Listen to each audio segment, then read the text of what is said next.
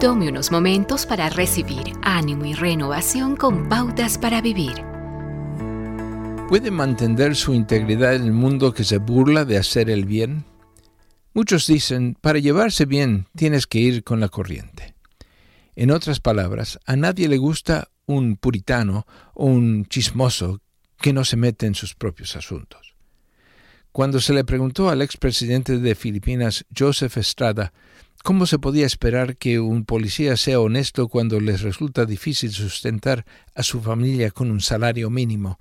Su respuesta fue, bueno, hay algunos policías que sí son honestos.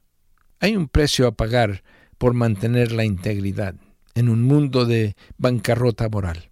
John Banyan pagó ese precio, languideciendo en la cárcel. Muchos mártires modernos han pagado el precio por mantener su fe cuando incluso pequeñas concesiones podría haberles ahorrado mucho sufrimiento. Los primeros cristianos fueron martirizados por Roma porque se negaron a tomar ni siquiera una pizca de incienso para adorar en un templo pagando y decir César es Señor. ¿Por qué? Porque estaban convencidos de que solo Jesucristo es el Señor.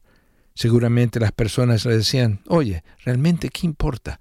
No tienes que creer en lo que dices, solo dilo, y luego anda y adora a Jesús.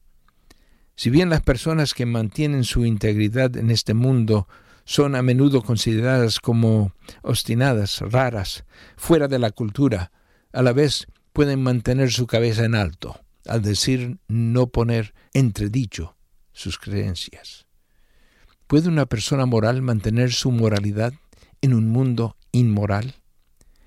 Depende de qué clase de respuesta obtenga cuando le hace la siguiente pregunta. ¿Está dispuesto a ser derrotado por lo que detesta? La verdad es que Dios nos ha dado la manera de vivir y si seguimos su dirección, estaremos en paz.